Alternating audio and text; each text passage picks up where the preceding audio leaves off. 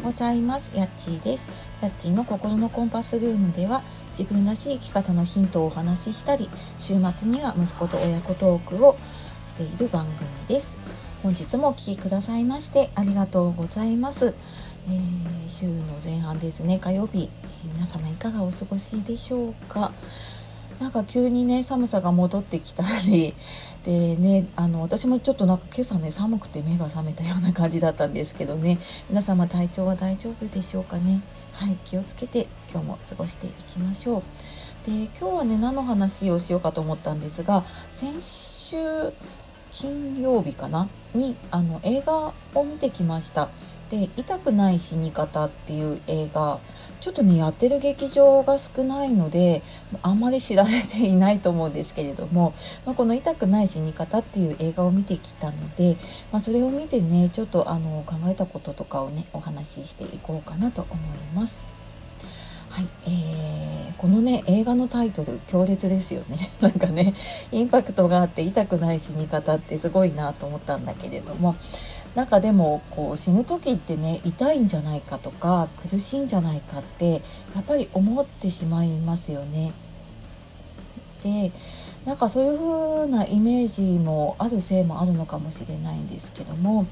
やっぱりなんか人生のね自分の最後をどんな風に迎えるか決まってないっていう方もね多いですよね。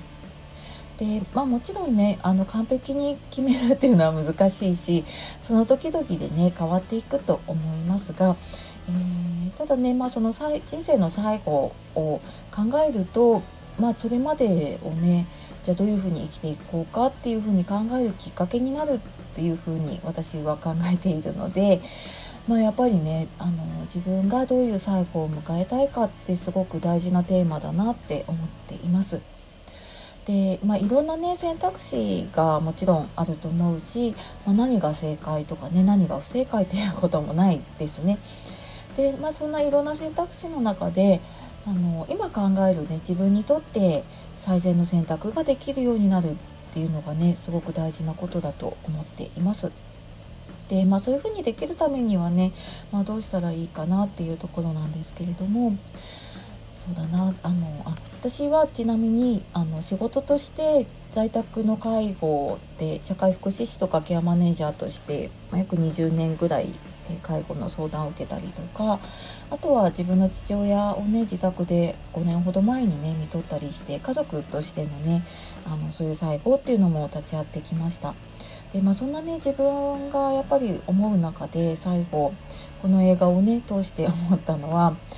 なんか最後を今ねあの自宅での介護っていうのをすごく進められているのでね、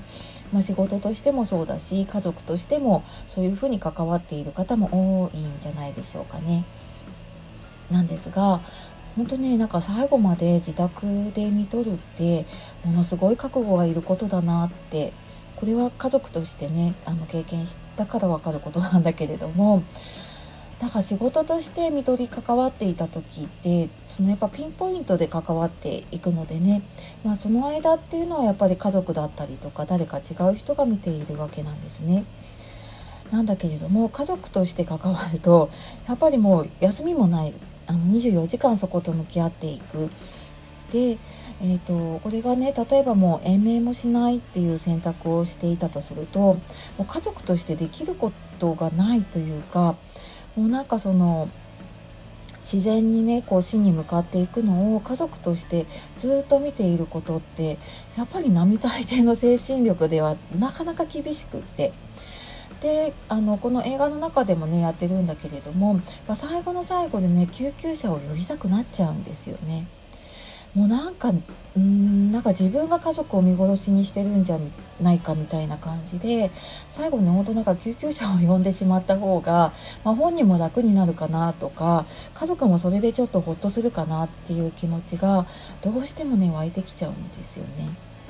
なんだけれども、まあ、そこでねあの病院に運ばれたところで結局なんかその望んでもいなかった延命であの例えばこうえー、人工呼吸器つけられたり点滴をされたりとかして、うんまあ、それをねあの余計にこう苦しむような材料になることもあるのでねなのでなんか結局それをしたことで後悔しちゃう家族の方もたくさんいたりしたのでやっぱりね最後まで見るってすごくあの覚悟のいることだなっていうふうに思います。であとあのこの映画の中でねいろんなその、えー、終末期の医療のこととか、えー、就活に必要なこととかもね含めていろんな話が出てきます。でやっぱりその延命するしないもそうなんだけれども自分の人生の最後を決める時ってやっぱりいろんな選択肢を持つためにやっぱりある程度のね知識を持った上で判断するのが必要なんだなっていうふうに思います。であの延命はしないんだけれどもただね痛みはちょっと緩和してほしいっていうふうに望むのであれば、えー、それを意思表示する方法っていうねリビングウィルっていう方法もあります。で、えー、尊厳死協会って聞いたことある方もいますかね。その尊厳死協会の方に、まあ、登録をするとあのそこにも、えー、預けられますしあとは最近は、うんと、そうだね他の団体とか私の住んでいる千葉県だと千葉県の医師会っていうところだったりあとちょっと大きめの病院とかだとうん、そういうリビングウェルの書式をね作っているところもあるのでちょっと気になる方ねそういうのを調べてみると、うん、意外とあったりするのでね。ただまあやっぱり実際にこれ準備してる方って本当にわずか 2%3% それぐらいの人って言われています。まあ私もねまだちょっと決めかねているところはあるんですけれどもただこれやっぱり知っておくと知らないとではね、えーと、自分が決める時に、え、判断材料になるかなっていうふうに思います。はいのでこのちょっと尊厳死協会のホームページとあとこの映画の、ホームページのね URL 後で貼っておきたいと思うのでちょっとなんか興味あるなとか、うん、こういうの考えて少し考えたいなと思っている方いたら、えー、ぜひちょっと映画見てみるとはい、あのいろいろ勉強にもなるし自分自身も考えるきっかけになるんじゃないかなというふうに思います。はい、というわけで、えー、今日は映画「痛くない死に方」を見て、まあ、ちょっと私がねいろいろ思い出したことも含めて、えー、お話をさせていただきました、えー、今日も最後まで聞いてくださいましてありがとうございます。では素敵な一日をお過ごしください。やっちがお届けしました。さようならまたね